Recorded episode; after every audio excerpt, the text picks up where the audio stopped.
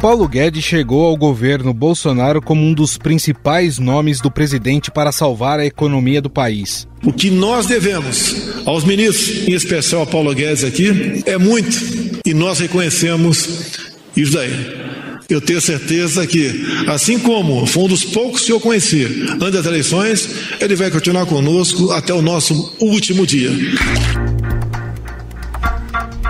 Mas, passado três anos, Paulo Guedes passou de super-ministro para uma figura quase que decorativa na administração federal.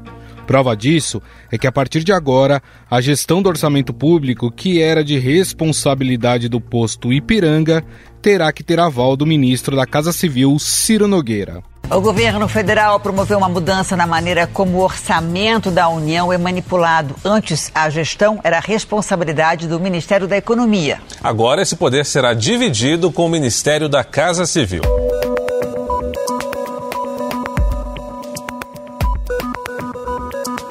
Esse movimento de Jair Bolsonaro para empoderar o Centrão às vésperas da campanha eleitoral é parte de uma estratégia para não perder apoio no Congresso e tentar se reeleger. O ato apresenta uma mudança em relação aos últimos 25 anos, em que a equipe econômica sempre deu a última palavra em relação ao orçamento. Agora é o ministro Ciro Nogueira que vai decidir sobre o remanejamento de verbas, alterações de despesas, abertura ou reabertura de créditos extraordinários e a abertura de créditos especiais. Quem nos explica mais sobre essa mudança é a repórter especial do Estadão e colunista da Rádio Eldorado, Adriana Fernandes. Ninguém pede o que já não tinha. Paulo Guedes, o ministro da Economia, ele já não tinha o poder sobre a execução financeira. Essa é uma decisão da GEL, da Junta de Execução Orçamentária, mas com um colegiado, um colegiado econômico, com a presença da equipe econômica, mas, sobretudo, político. A execução, a decisão de execução sempre foi mais política do que financeira. A equipe econômica muito mais preocupada com o cumprimento das regras fiscais, do teto de gastos, que é a regra que impede o crescimento das despesas acima da inflação de um ano para outro, e os políticos ali, os ministros políticos todos brigando por espaço no orçamento. É isso que vem mais claro com a decisão do Palácio do Planalto, do presidente Jair Bolsonaro, de transferir o poder, a última palavra, é, a última palavra na, na, questão orçamentária de execução para o ministro da Casa Civil, Ciro Nogueira. Ciro Nogueira, chefe, ah, uma liderança, presidente do PP, uma importante liderança do Centrão, vai ter que agora acomodar toda a pressão pelos recursos do orçamento que se repetem, a mesma que a gente viu no ano passado, quando é, no início, no primeiro trimestre, houve um impasse muito grande em relação ao orçamento, porque os parlamentares eles cortaram ah, muitas despesas obrigatórias na, na elaboração do orçamento, na votação do orçamento, e o que aconteceu é que essas despesas obrigatórias obrigatórias que foram cortadas foram feitas para acomodar um número muito grande de emendas parlamentares, sobretudo as emendas de relator, aquelas do chamado orçamento secreto revelado pelo Estadão. Agora, o governo vive, um ano depois, vive mais uma crise orçamentária por causa das emendas, das emendas e de outros recursos que estão ali ah, divididos, né, foram divididos pelo relator, deputado legal, na votação do orçamento, no projeto do orçamento. O que acontece na prática é que se prometeu muito mais, se, se prometeu na, na, peça orçamentária uma quantidade muito maior de recursos para o mundo político, maior do que aquela uh, que o orçamento comporta, porque há despesas que tem que deixar, tem que ser feitas, como é o caso das despesas de pessoal que o relator cortou 3 bilhões dos recursos destinados ao pagamento da folha de pessoal e esse dinheiro vai ter que ser reposto. E é isso que está em briga. Os cálculos uh, do governo apontam um, um volume maior de, de 9 bilhões de reais acima daquilo que foi acordado. Isso é que terá que ser acomodado e será acomodado agora por Ciro Nogueira, que será uma espécie de árbitro né, da decisão política de, de dizer quem vai ou quem não vai é, receber esses recursos. Então é isso que está no jogo, é isso agora que Ciro Nogueira vai ter que fazer essa divisão aí de recursos numa briga que tem tudo para ser explosiva.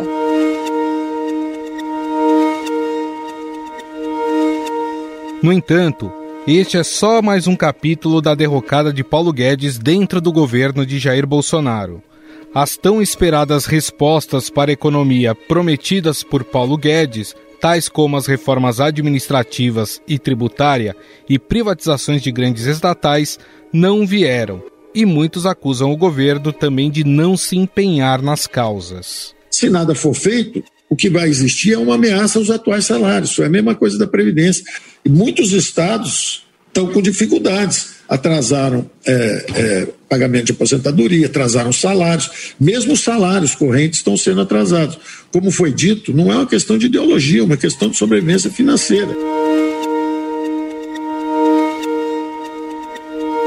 Durante a pandemia, entrou na discussão o chamado teto de gastos, instrumento que impede o governo de aumentar suas despesas.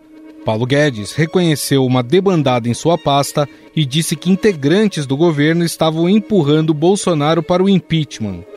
Mas Bolsonaro bateu o pé, assim como apoiadores no Congresso Nacional, e o ministro teve que apoiar a aprovação do parcelamento dos precatórios em 10 anos para financiar um programa social chamado Auxílio Brasil. Câmara dos Deputados aprovou em segundo turno a proposta de emenda à Constituição que permite o parcelamento de precatórios e altera o cálculo do teto de gastos. A PEC abre espaço fiscal no orçamento da União para o pagamento do Auxílio Brasil no valor mensal de 400 reais.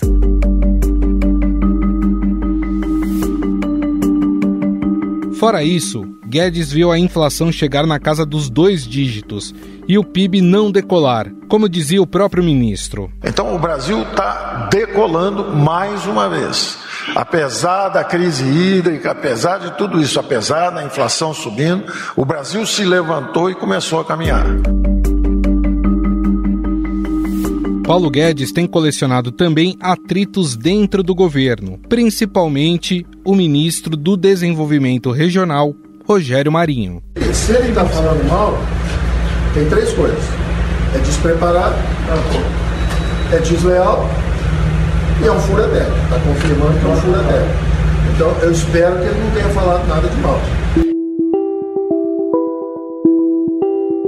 Em 2021, a pasta perdeu a parte que tinha da área do trabalho, que voltou a ser um ministério sob o comando de Onyx Lorenzoni. Agora pela manhã, o presidente Jair Bolsonaro confirmou a nomeação de Onyx Lorenzoni ao Ministério do Emprego e da Previdência. Até então, a pasta era uma secretaria subordinada ao Ministério da Economia.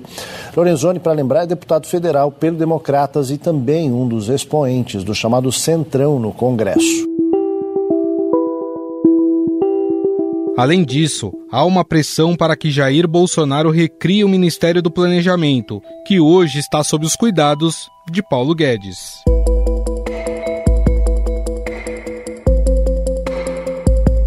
Mas não foram apenas problemas dentro do governo que enfraqueceram o posto Ipiranga de Bolsonaro. A revelação de que Paulo Guedes mantém uma empresa em um paraíso fiscal serviu para aumentar a pressão no governo sobre o ministro. Uma investigação internacional aponta que o ministro da Economia, Paulo Guedes, é dono de uma empresa num paraíso fiscal. A empresa offshore teria sido criada em 2014 e tem mais de 9 milhões e meio de dólares investidos. No Planalto, o titular da economia enfrenta uma série de críticas e há quem defenda sua demissão, inclusive. A relação de Guedes é especialmente ruim com a ala política do governo, que cobra o ministro pelas dificuldades enfrentadas em matérias econômicas. Ministros palacianos já não escondem que querem ver o comandante da pasta pelas costas e se mostram contrariados com o apego do economista ao cargo. Nas palavras de deles, ninguém aguenta mais o Paulo Guedes, mas ele só sai dali à força. Aliás, ontem mesmo o presidente Jair Bolsonaro disse que eh, Paulo Guedes segue no governo. No entanto, há algumas informações de que alguns nomes já estão sendo estudados. Para conversar conosco sobre o aspecto político dessas mudanças, vamos bater um papo com o repórter do Estadão em Brasília, Breno Pires.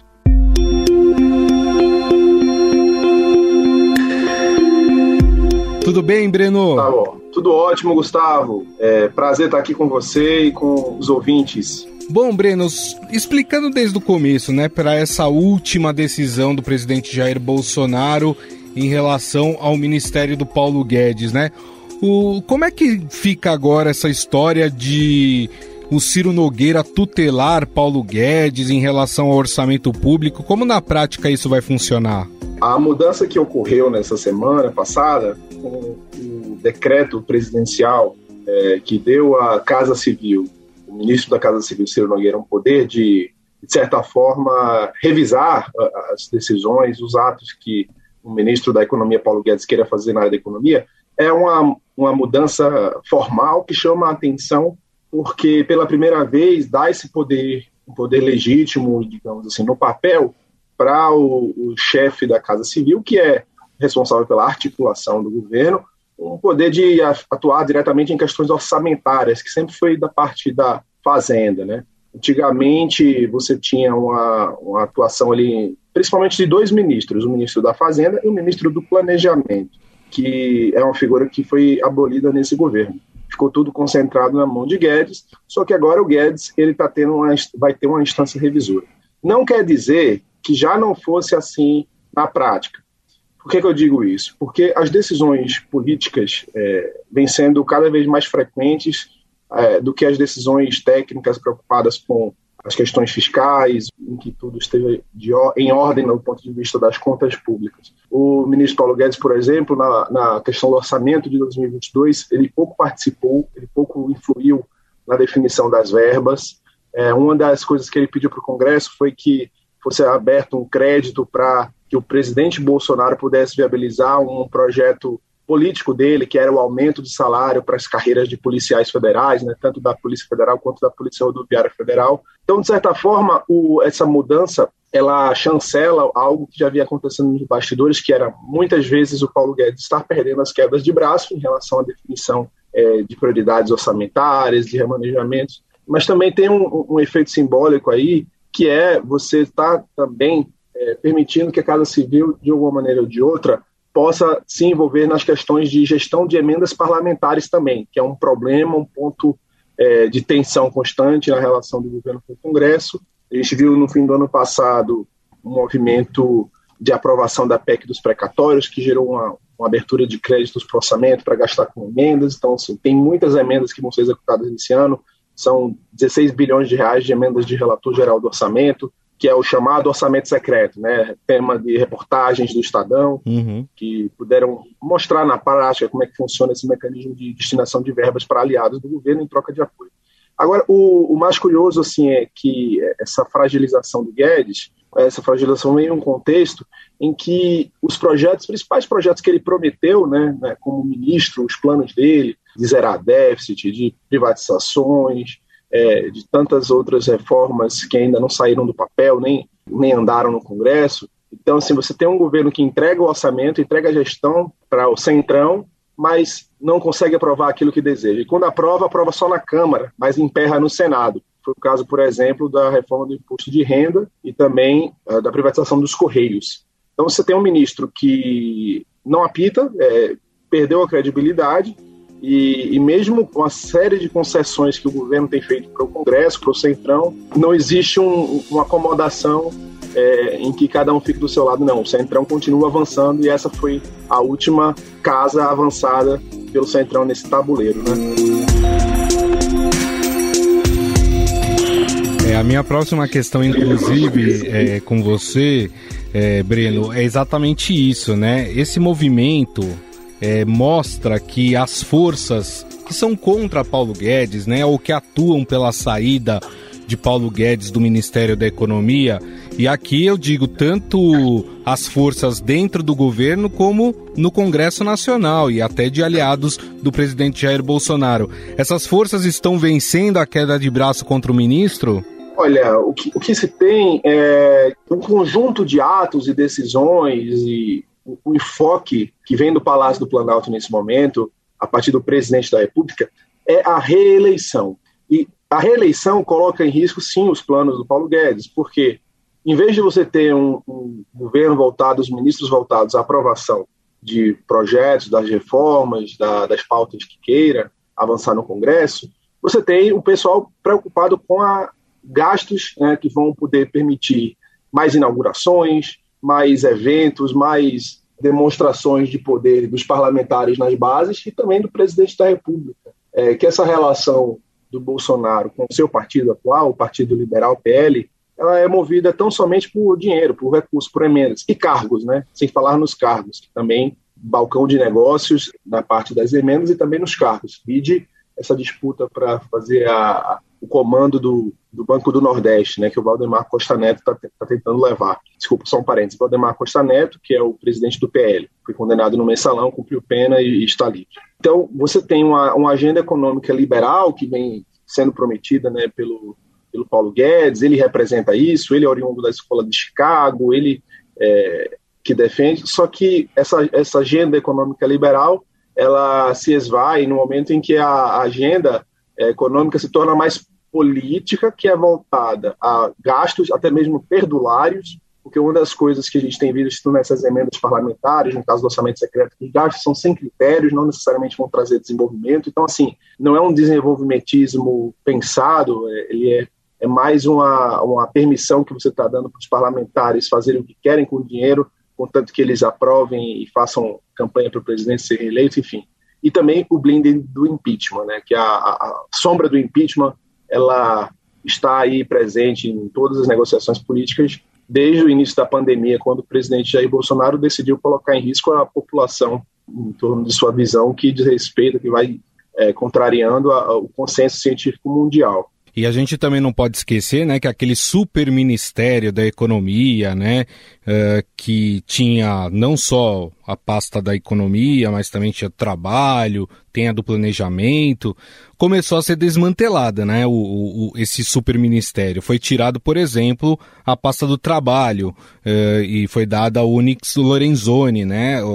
esse Ministério Sim. do Trabalho. E há quem defenda a recriação também do Ministério do Planejamento, que seria mais uma alça a ser tirada ali de Paulo Guedes, né? É, esse, esse movimento ele deve se concretizar em 2022, essa, essa pressão por, por tirar poderes de Paulo Guedes? Bom, a gente já está vendo na prática que isso está acontecendo, né? É, mais, mais, significativo do que a recriação do Ministério do Planejamento é você permitir que a Casa Civil também é, faça parte da execução orçamentária. Quer dizer, a, não precisa criar novamente o um ministro do planejamento para poder enfraquecer o poder de Guedes. É, agora, sim, como eu estava dizendo, né, existe uma, uma, uma, série de pressões né, Congresso e sabe uma coisa que é interessante também, Gustavo? Que sempre que tem alguma concessão feita pelo Ministério da Economia, é, vem uma justificativa do Guedes, assim, uma justificativa política, né, de que era necessário, que, que a política é assim, que assim funciona. E aí vem nos bastidores também aquelas informações de que a pressão vai diminuir, que agora vai se estabilizar a relação, né? É, até estava lendo aqui um noticiário ali por volta de outubro, quando teve algumas é, mudanças na, na não estava para ser aprovada ali a questão da PEC dos precatórios, né? Enfim, uh, e o pessoal falava não que depois disso o centrão ia dar uma, uma aliviada e não, né? A verdade é que não, a, a pressão avança e ela é constante. Não, não temos nenhum indicativo de que vai diminuir ao longo desse ano. E também o que a gente percebeu já o ano passado, né, Breno? Foi aquela debandada de profissionais do Ministério da Economia, né? Muito. Sim, por... os principais assessores né, do ministro Paulo Guedes deixaram os cargos Isso. É por não concordarem com a condução, da, o rumo que as coisas estavam tomando, né? E e, o, e, a postura do ministro Paulo Guedes é, é, de certa forma, tentar tapar o sol com a peneira. Porque uma vez, certa vez ele disse, né, que só vai deixar, quando perceber que a coisa está indo para o rumo errado, ele deixa o governo, né. A coisa já foi para o rumo errado há muito tempo e ele continua sem, sem indícios de que deixará. Aliás, essa seria até minha última pergunta para você, né? E acho que muita gente que está nos ouvindo nesse momento tem a mesma pergunta que é que diante de tudo isso que está acontecendo, né, a, a, o planejamento, a política pensada por Paulo Guedes já foi para o espaço há muito tempo. Por que ele insiste em ficar no cargo? Por que, que ele continua no governo mesmo sofrendo sucessivas derrotas? Olha, por mais que ele esteja no momento sendo tutelado, né, que foi até o termo que a gente usou na coluna, na, no artigo publicado no Estadão nessa sexta-feira, ele aposta também numa possível recuperação da economia, né, é isso que ele fica, que ele vende para o mercado, que ele vende no discurso, ele acredita que é possível ter uma recuperação. Se ele deixar o cargo agora, nesse momento, então pode ser que ele fique com essa passagem negativa no currículo, né, digamos assim, ele ainda tem esperança de poder virar o jogo, digamos assim, né? E, e, está em jogo também a reeleição ou não do presidente Jair Bolsonaro, que é o candidato dele. Ele é bolsonarista, ele se identifica com o Bolsonaro e ele também é, entende que ruim com ele, pior sem ele. Né? Esse é o argumento do Paulo Guedes e do, do que se vê noticiado das conversas dos interlocutores dele. Né?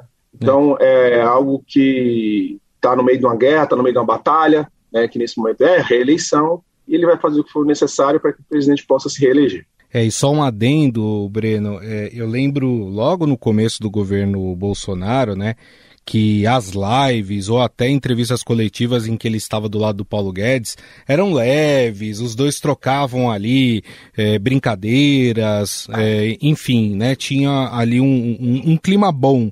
E nas últimas vezes que nós vimos os dois juntos, o clima era meio tenso no ar, né? Mal se olhavam, o Bolsonaro sempre com aquela cara fechada, né? Como é que tá a relação entre Jair Bolsonaro e Paulo Guedes? Olha, é, é bom, com essa perda de espaço do Guedes, né, e a, e a noção também de que o foco é a reeleição, é, então ficou uma, uma, coisa mais protocolar, né, nesse período, e, e, e burocrática. O Bolsonaro conta com a figura do Guedes, que tem credibilidade é, no meio econômico liberal do pessoal da Faria Lima, por exemplo. Né? Para esse pessoal, o Guedes ainda ele é bem visto porque eles entendem que se o Guedes não está conseguindo aprovar as coisas é por causa da pressão é, política, mas no fundo é isso, né? É, é uma relação que está desgastada, mas é, é interessante para o presidente Jair Bolsonaro que o Guedes continue, pelo menos por enquanto. Se ele sair, será por pressão é, do meio político. Bom, nós conversamos com o repórter do Estadão lá em Brasília, Breno Pires, que nos trouxe aí um pouco sobre é, como é que está a situação né, do ministro da Economia, Paulo Guedes, lá no, dentro do governo Bolsonaro. Breno, queria te agradecer mais uma vez, muito obrigado, viu? Eu que agradeço, um prazer estar com vocês e até uma próxima.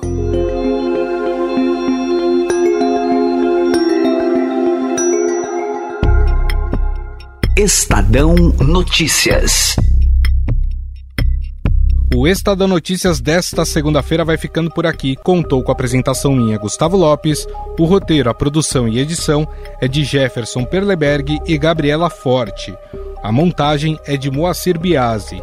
O editor do núcleo de áudio do Estadão é Emanuel Bonfim. Mande seu comentário e sugestão para o nosso e-mail podcast@estadão.com. Um abraço e até mais.